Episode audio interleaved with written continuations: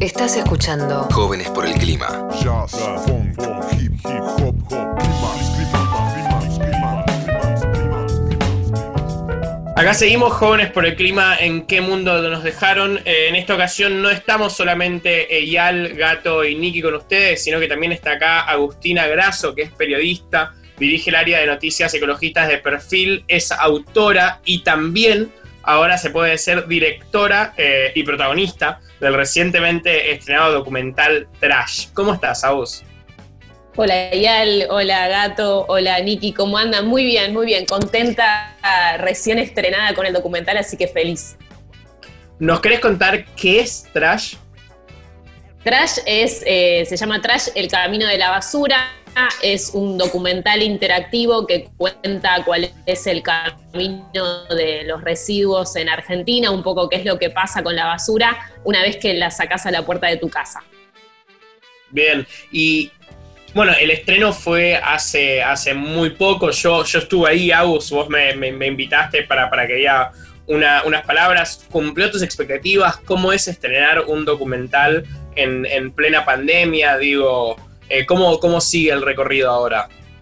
Eh, sí, la verdad que más que cumplir, la verdad que superó mis expectativas porque justamente, eh, justamente Sí, sí, sí. el, el documental era, es, eh, o sea, fue como finalizado en pandemia, grabado finalmente en pandemia, entonces como que aceleró todo un proceso, ¿viste? Pre-pandemia quizás veníamos como con un montón de cosas en la agenda y la verdad que durante la pandemia fue co- yo como puse todas las energías en tratar de terminar este proyecto, eh, que es un proyecto, como decía antes, que es interactivo porque justamente lo que dentro de la página web, que es escrituracrónica.com, la gente lo que hace es poder ir haciendo clic en cada letra de Trash y al hacer clic en cada letra de Trash va a ir avanzando en un capítulo distinto del documental. Eh, y como veníamos con toda esta era digital, ¿no? De todo digital, eh, la idea de la presentación y poder hacer un estreno presencial y también vía streaming era un poco el reto para poder vernos las caras y, poder hacer una proyección en pantalla gigante. Y bueno, el lugar que elegimos para hacerlo fue el, Auditorio Oeste, que es un lugar emblemático cultural en el oeste, donde se suelen hacer recitales y bueno, era como muy conocido por eso. Eh, y durante la pandemia, con todos estos cambios que nos trajo la pandemia, empezó a funcionar un mercado agroecológico. Entonces, en medio de los puestos y en medio ¿no? de, de- todo este mercado, y que, es que decidimos proyectarlo en, en- en pantalla gigante ahí en el, en el auditorio, y la verdad que estuvo buenísimo. Para mí fue una experiencia eh, súper linda poder hacer algo así eh, presencial y que venga la gente y que la gente nos dé también como sus, eh, un poco eh, sus, sus impresiones respecto al documental. Así que bueno, eso me lo dirán ustedes que también estuvieron. Laus, ¿por qué? ¿Cómo surgió esta idea? De un día te levantaste y dijiste quiero hacer un documental que tenga que ver con basura, ¿viste algo? ¿Cómo fue? Eh, bueno, yo, yo soy cronista, o sea, me encanta como conocer historias, reportear, ir, salir a la calle. Y hace ocho años yo soy de zona oeste del conurbano, eh, vivo en, ahora en Ituzaingó, pero en ese momento vivía en Castelar. Había, justamente por, por el oeste y todo eso, siempre se hablaba de que en González Catán había gente enferma por eh, el basural, el relleno sanitario que hay ahí en, en Catán. Y bueno, a mí en colectivo me quedaba en ese momento a media hora, ¿no? Entonces es como una historia que estaba como muy cercana y dije, quiero ir a conocer, quiero ir a ver qué es lo que pasa en esa zona, quiero, quiero saber como de primera mano realmente si es que la gente está enferma por, por, por la basura. Eh, y bueno, y así es que empecé a ir eh, al, al- al basural, me sentía como una especie de Erin Brockovich del conurbano, eh, como yendo ahí, viste, entrevistando como gente enferma. La, la verdad es que las vecinas y los vecinos tienen listados de gente enferma, eh, de, qué enfermedad tiene cada persona, de qué malestar, o sea, en general las enfermedades aledañas a los rellenos son eh, lupus, cáncer, púrpura, son enfermedades que se dan por estados de contaminación. Eh, la basura contamina en general por, por aire con el tema de- de- del gas metano que, que lanza la basura y por el tema de las napas con, con los lixiviados, ¿no? que es el agua que también emana la basura una vez que empieza su proceso de putrefacción, eh, el líquido. ¿no? Y entonces, eh, digamos, estas condiciones, si no, están bien tra- si no está bien tratada la basura, tiene como un efecto muy contaminante en las zonas aledañas, ¿no? Además de roedores, bueno, y todo lo que, lo que implica que haya basura. Entonces, eh, bueno, cuando yo empiezo a ir a, González Catán, empiezo a conocer vecinas y vecinos con, con enfermedades que me empiezan a ¿Y contar ¿Hace lo que cuántos pasa años realmente. eso? Hace ocho años eso. Bien, Eh, o sea, digamos, fue fue un largo proceso desde ahí esos primeros encuentros hasta que finalmente se estrenó el documental, que fue el sábado pasado, hace siete días exactamente. Exactamente, entonces cuando yo empiezo como a, como a conocer esas historias, ¿no? Gente con respirador que me empieza a contar lo que pasa, y yo que dije, no, esto lo tiene que saber todo el mundo, o sea, no puede quedar solo en una nota. Y además en paralelo, ¿no? O sea, yo he ofrecido la nota a distintos editores y editoras, y a nadie le interesaba, o sea, me decían, no, ni- no les interesa, como que nadie le interesaba el tema. Y como que yo dije, bueno, siguió pasando la vida, no es que estuve ocho años a full, eh, la vida siguió sucediendo, pero siempre yo tenía ese tema que digo, algo tengo, quiero hacer con esto. Y después empecé a pensar la idea de hacer una web transmedia eh, para que la gente investigue, porque más allá de, la historia de Catán, es como que yo empecé a querer entender el sistema que de la basura, ¿no? Más genérico que nos termina generando que existan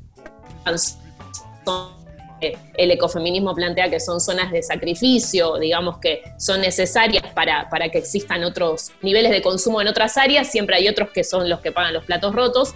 Entonces, justamente eh, empecé como a tratar de querer entender el sistema de la basura. Y al entender este sistema de la basura es que comprendí primero que la basura no es que empieza cuando yo la saco de la puerta de mi casa, antes, ¿no? Eh, que empieza justamente cuando ¿no? O- entonces, Agus, pero Agus. hoy más atrás es cuando se produce, entonces toda esa cadena, ¿no? ¿sabés qué? Se te está cortando un poquito, te voy a pedir un pequeño favor antes de Ah. seguir. Si podés apagar Sí. tu cámara, eh, porque estamos acá que me- en Zoom. Así que básicamente si podrías apagar tu cámara o si te puedes poner en un lugar con mejor señal, eso, Sí, eso me sería voy a un lugar con mejor señal, para. Yo, mientras tanto, te quería preguntar, eh, ¿qué fue lo que, digo, me imagino que fue una investigación que arrancaste hace ocho años, como vos decías, digo, no es que estuviste los últimos ocho años de tu vida dedicado enteramente a este tema, pero me imagino que lo habrás tocado y vuelto a visitar varias veces. Eh, en esta Sí. investigación, esta exploración que hiciste para empezar a entender cómo funciona el sistema de gestión de residuos sólidos urbanos eh, a lo largo de todo nuestro país, o por lo menos, bueno, específicamente lo que es el conurbano, ¿Qué fue lo que más te sorprendió? ¿Qué fue lo que vos pensás, digamos, que es un poco la, la- la raíz del problema? ¿Cuáles son algunas de las posibles soluciones que empezaste a encontrar también? Bueno, lo que, me, muchas lo, que me, sor- eh, lo que me sorprendió fue que la complejidad. O sea, yo lo que traté de hacer, y creo que es lo que me llevó como bastantes años y que, eh, y que por eso también pude como resolverlo en, lo- en el último mes, era porque el tema, cuando yo empecé a tratar de entenderlo, lo primero que hice fue separarlo en capítulos, que justamente son estas letras. O sea, eh, lo que me sorprendió era que de verdad es un tema muy complejo y que yo traté como de bajarlo a un- mensaje sencillo, pero que es complejo porque de por sí la complejidad, digamos, eh, la Ley Nacional de Residuos Sólidos Urbanos lo que le da es el poder a las provincias y las provincias se lo dan a los municipios para la gestión integral de residuos. Entonces, eso, eh, digamos, plantea un panorama que hace que cada municipio sea un mundo, ¿no? Con el tema de- de- del, tratamiento de residuos. Entonces, por eso hay municipios que reciclan, otros municipios que no, municipios que lo hacen mejor que otros. Entonces, es como, es complejo de poder decir, bueno, esto es lo que pasa, por un lado. Y por el otro lado, otra cosa que es muy importante es que eh, la sociedad no está educada y no sabe qué hacer con los residuos, ¿no? Entonces no sabe bien qué separar, tampoco tiene confianza en, el sistema de reciclado, entonces hay gente que le dice, no, no confío en esto y no separo, entonces bueno, es como, es complejo, eso es lo que creo que me, que me impactó. Y hacer hay un montón de cosas por hacer, o sea, en el país solo se recicla el 6% de la basura reciclable, o sea, nada, lo cual te, te puede dar mucha bronca, pero por otro lado decís, bueno, eso quiere decir que hay un montón de cosas por hacer, ¿no? Entonces, en otros países hay grandes sistemas de compostaje, por ejemplo, que, que se pueden realizar, eh, se pueden plantear, digamos, distintos proyectos eh, para justamente formalizar el rol de los recicladores y las recicladoras, se pueden pensar proyectos para también hacer con material reciclado, digo, hay un montón de cosas que se pueden hacer. Eh, y, y lo importante también es, es poder fomentar una, una política pública, eh, digamos, lo más, lo más eh, seria posible que justamente ponga el reciclado en la agenda política, ¿no? Y, y que lo ponga de verdad y no que sea un washing. Sí. El hecho de que sea interactivo, ¿surge a partir de qué? surge a partir de las ganas de, de- de que yo quería como compartir mi proceso de lo que me pasó a mí, como de ir descubriendo lo que pasaba, como, como que quien ve la investigación viva eso también y como darle poder a la gente que también está viendo la investigación. En el sentido de decir, bueno, ¿querés saber más? Depende de vos. Como creo que también hay muchas cosas que dependen de, de la de- del compromiso de las personas, ¿no? Entonces como que quería un poco resaltar ese rol del otro lado, que no sea solo, bueno, te doy todo servido en el plato. Claro, que haya un poco más de, interacción. Ahí vos ibas mencionando algunos de los problemas y uno que se me ocurría a mí, que lo sumo, es que hay un gran problema alrededor de todos los negocios que ocurren alrededor, alrededor digamos, de la redundancia, de la gestión de residuos en los municipios, porque termina representando un gran porcentaje de la caja de la localidad.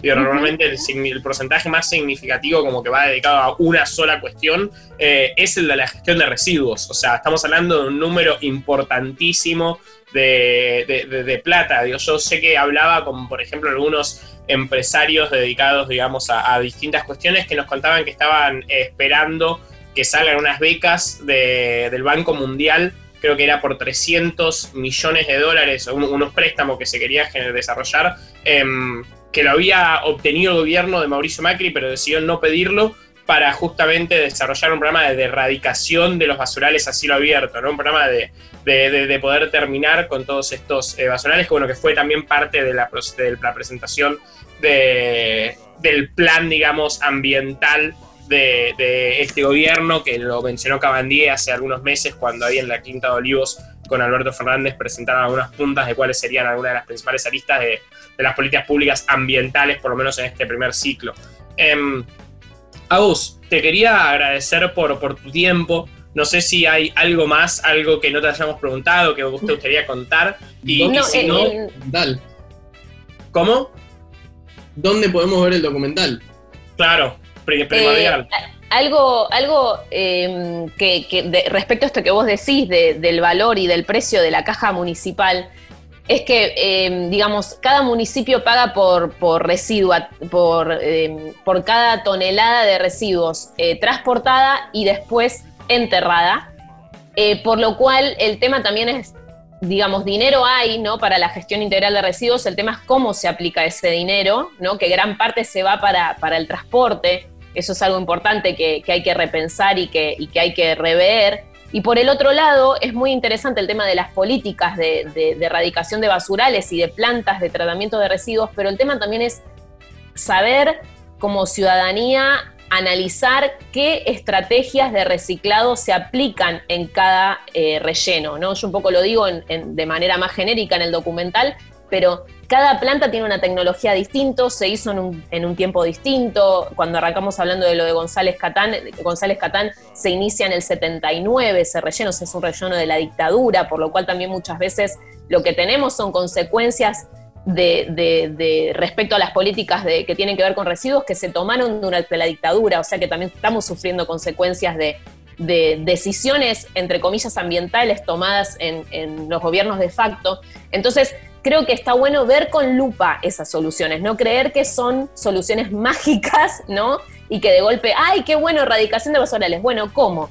¿No? Como el mismo también el tema de la de la incineración que está esta ida y vuelta con la ciudad de Buenos Aires, ¿no? De- del tema de ley de basura cero y, y esta cláusula cerrojo que se saca, que se pone, que ahora está en manos de la justicia. Hay que hablar de estos temas y para eso se necesita información y es un poco lo que, lo que tratamos de contar en el documental, al cual se puede acceder desde escrituracrónica.com, ahí está colgado el documental, el interactivo y también está subido a YouTube.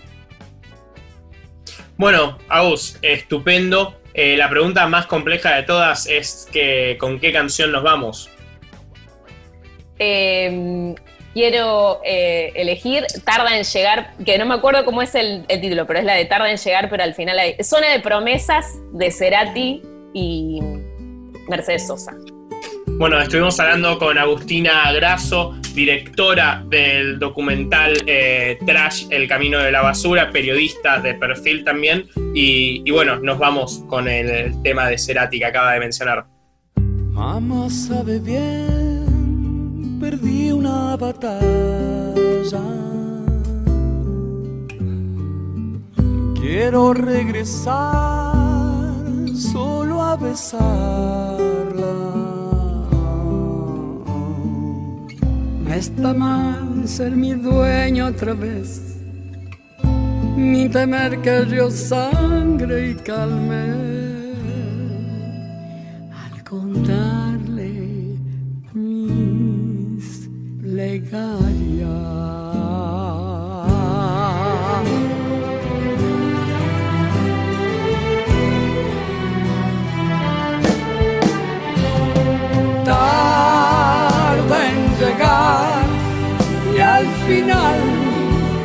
Al final hay recompensa.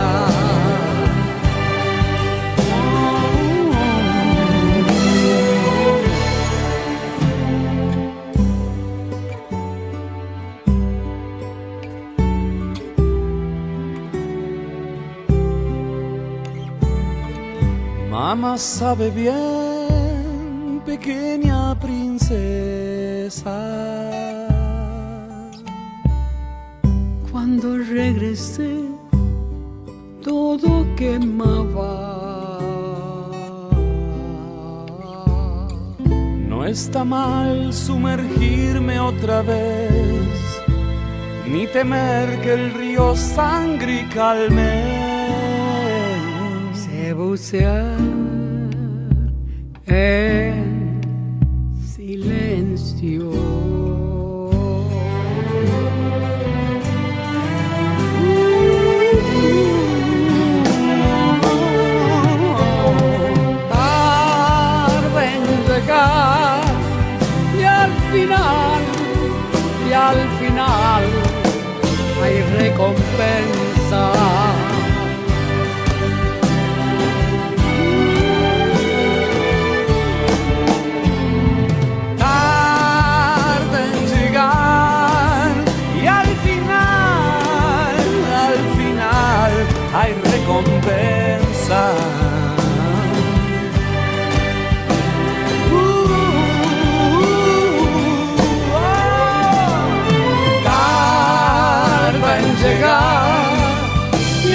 final, y al final hay recompensa.